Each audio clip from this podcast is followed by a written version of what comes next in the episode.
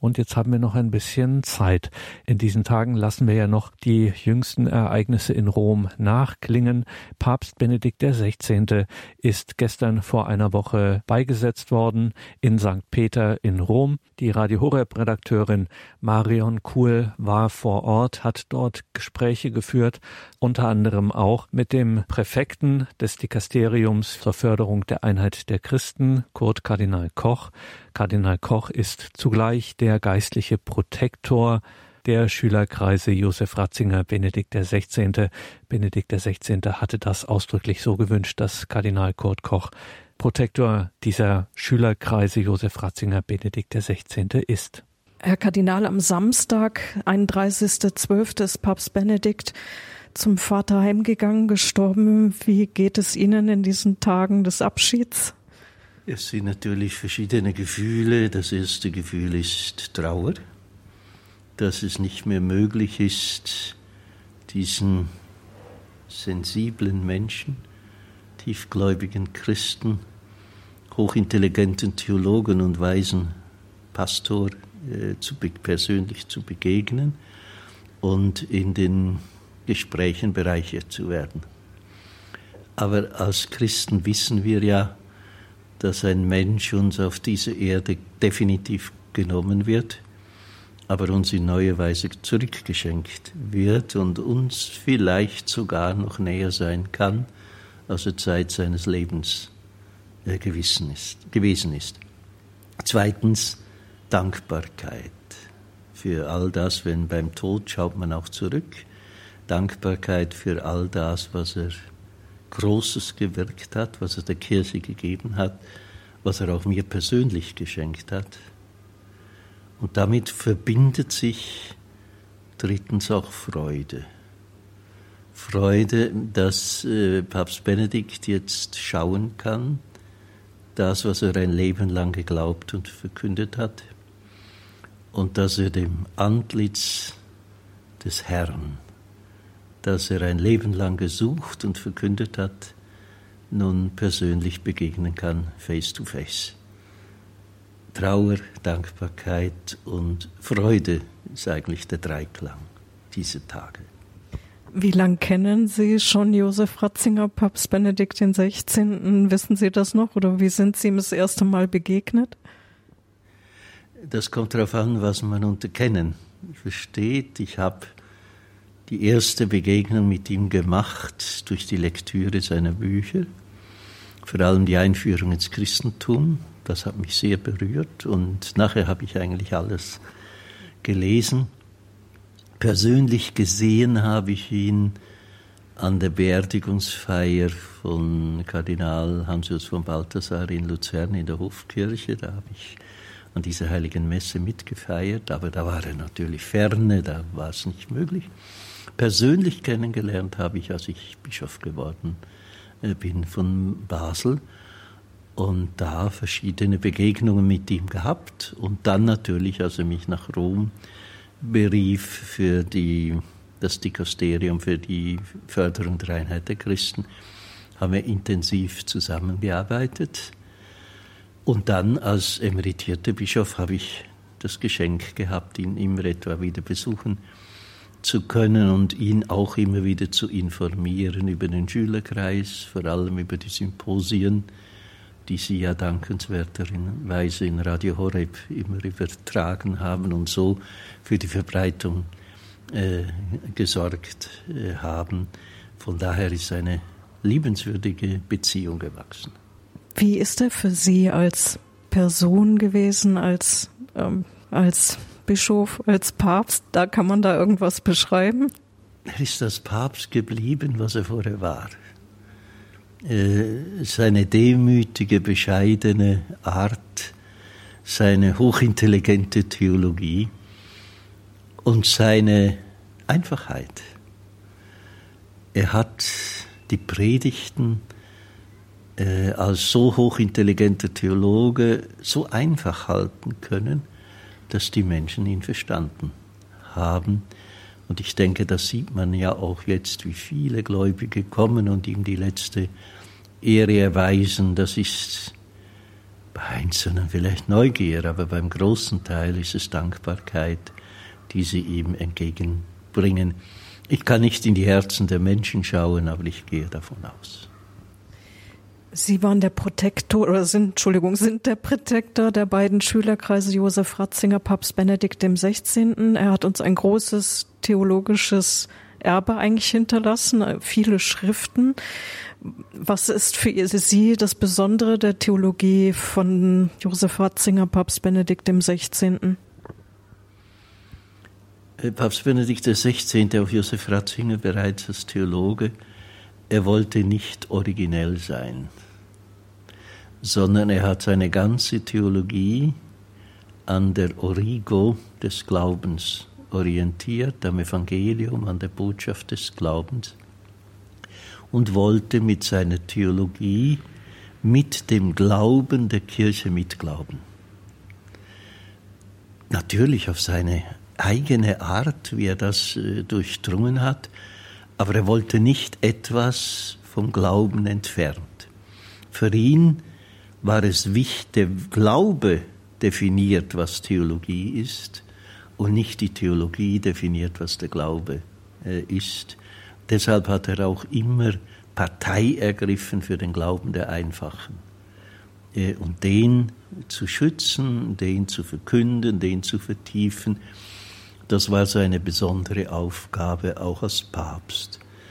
In seinen letzten Gesprächen mit Peter Seewald, die er als emeritierter Papst noch gehabt hat, das Buch heißt so, sagt er ja auch, interpretierte sein Pontifikat und sagt, es war ihm bewusst, dass er kein langes Pontifikat vor sich haben wird und dass es deshalb nicht angebracht ist, große Projekte zu initiieren, dass er seine Aufgabe vielmehr darin gesehen hat, den Glauben zu vertiefen, den Glauben zu verkünden. Und das hieß für ihn vor allem, Gott in die Mitte zu stellen, die Frage nach Gott äh, zu stellen und nach, nicht nach irgendeinem Gott, sondern an jenem Gott, der eine Beziehung mit uns Menschen haben will, der sich deshalb in Jesus Christus offenbart hat, sein wahres Gesicht gezeigt hat. Und von daher erklärt sich dann auch die höchste Konzentration aller Verkündigung, aller Theologie auf die Person Jesus Christus.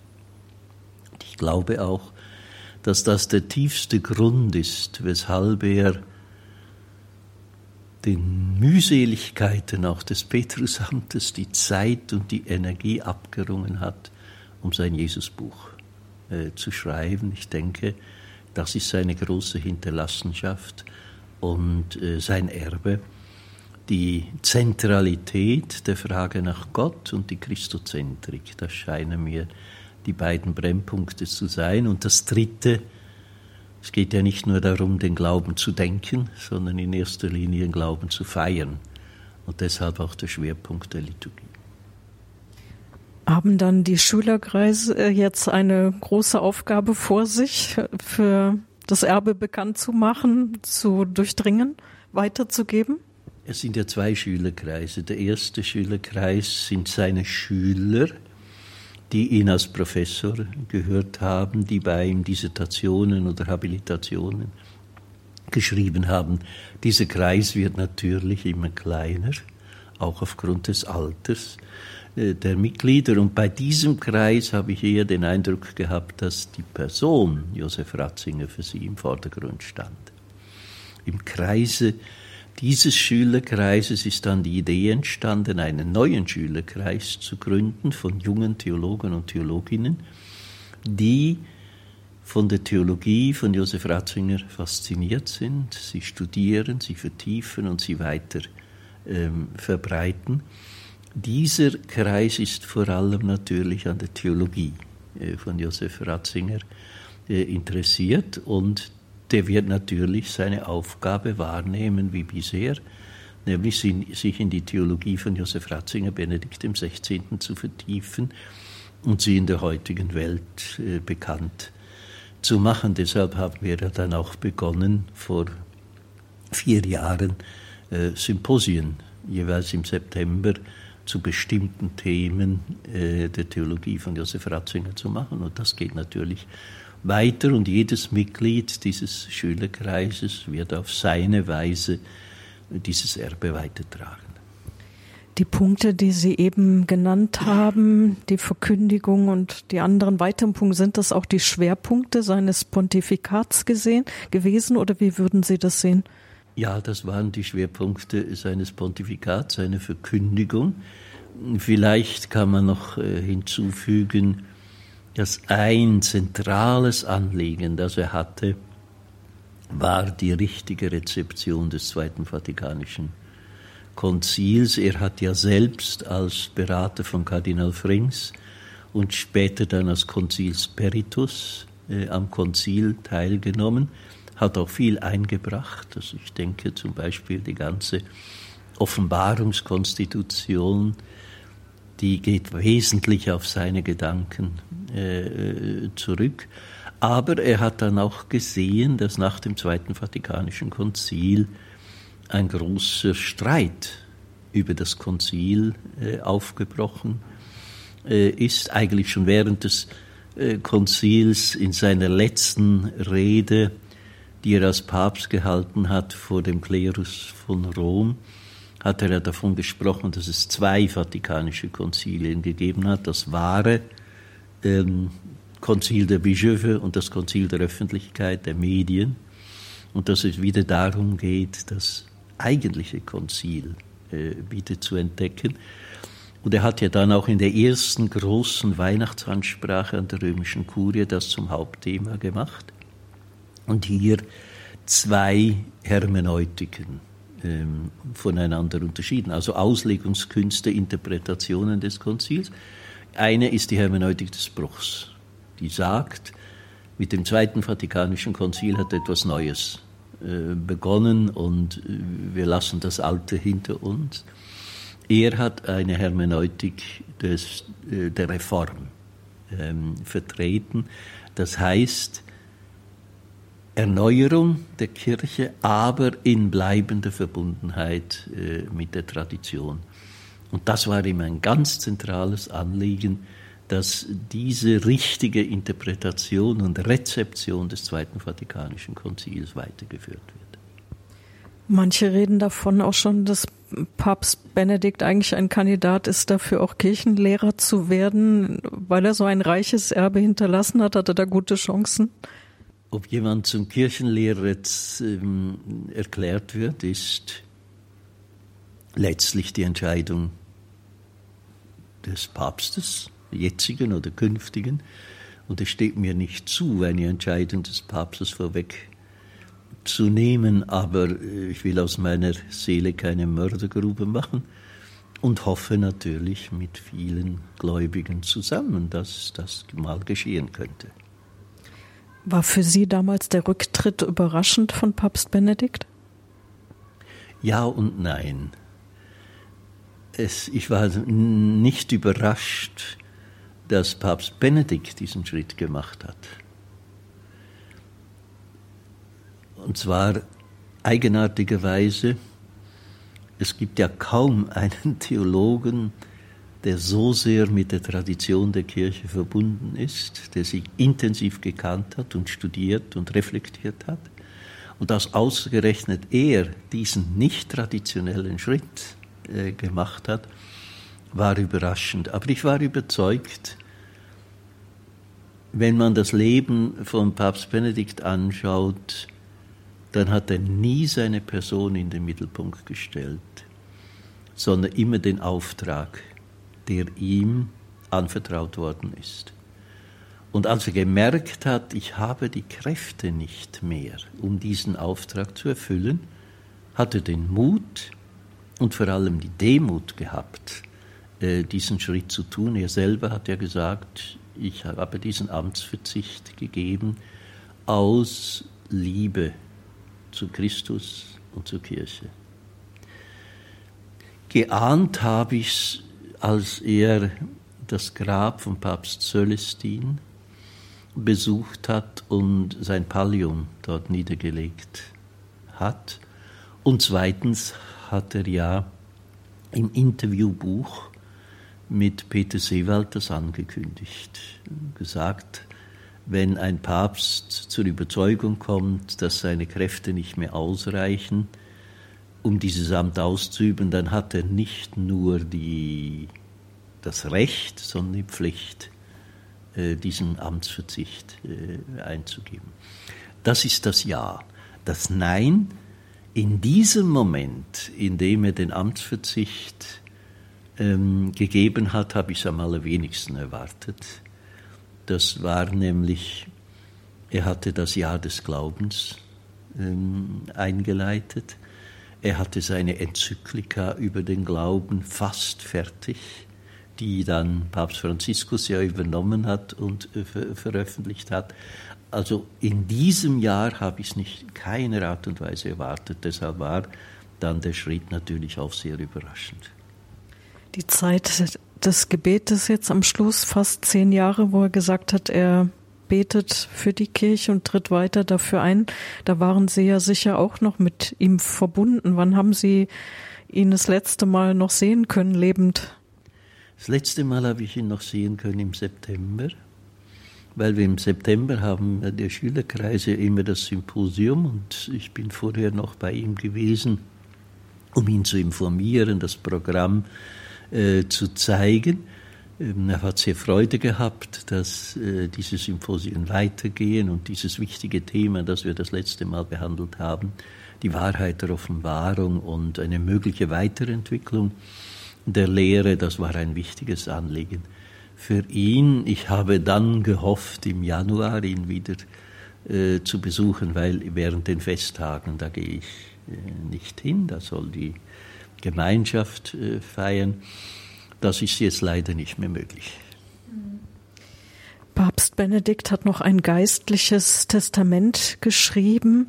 Können Sie ein bisschen sagen, um was es da geht, was, ja, wer es nicht kennt? Da hat er ja zusammengefasst, was sein Anliegen war. Er macht zwei Teile.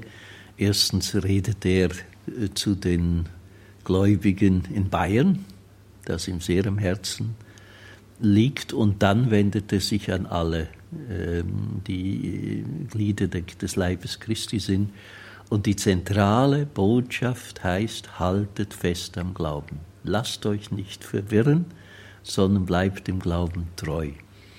Das ist die Kernbotschaft seiner Theologie, das ist die Kernbotschaft seines Pontifikats und deshalb auch die Kernbotschaft, die er uns hinterlassen hat, wenn er von diesen Welt in die Ewigkeit Gottes heimgegangen ist. Ein schönes Schlusswort. Möchten Sie unseren Hörern noch etwas sagen?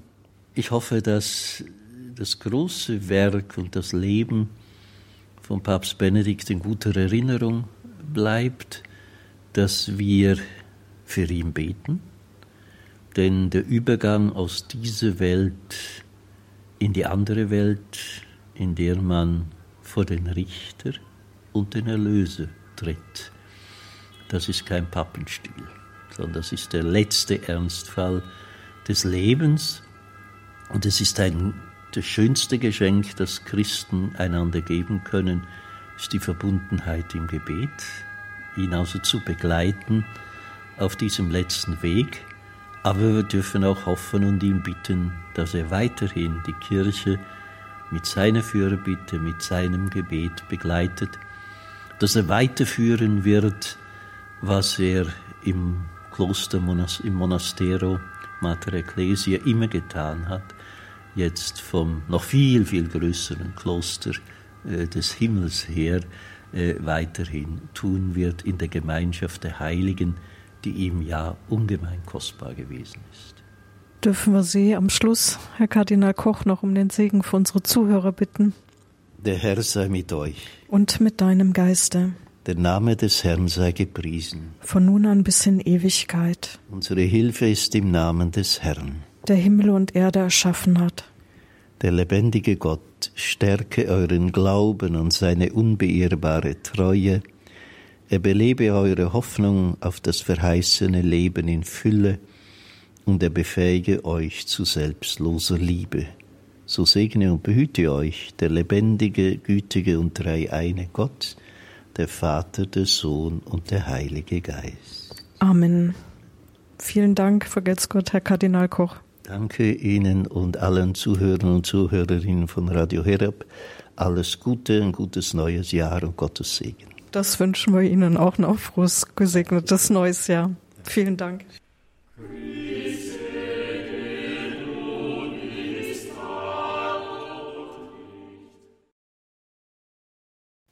Christe, der du bist, Tag und Licht, vor dir ist Herr, verborgen nichts, du, väterliches Lichtes Glanz, lehr uns den Weg der Wahrheit ganz. Dieses evangelische Kirchenlied aus dem Wittenberg des Jahres 1526, gedichtet von Wolfgang Meuslin, stand bewusst zum Ausklang dieser Sendung. Diese Zeilen ganz im Sinne auch des heimgegangenen Josef Ratzinger, Papst Benedikt XVI., an den sich in der vergangenen Woche im Gespräch mit Marion Kuhl Kardinal Kurt Koch erinnert hat.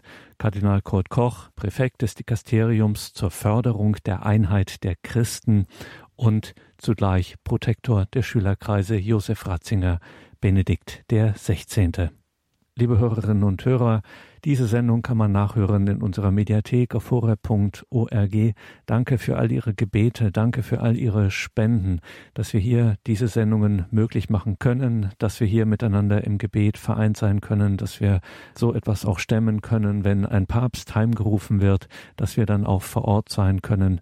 All das ist nur möglich dank Ihrer Gebete und nach der materiellen Seite einfach Ihrer Spenden. Wenn es die nicht gäbe, dann gäbe es Radio Horeb nicht. Ein herzliches Vergelt's Gott Spenderinnen und Spendern. Mein Name ist Gregor Dornis. Ich wünsche Ihnen einen gesegneten Abend und eine behütete Nacht. Und hier geht es jetzt gleich weiter um 21.30 Uhr mit der Reihe Nachgehört. Bleiben Sie dran.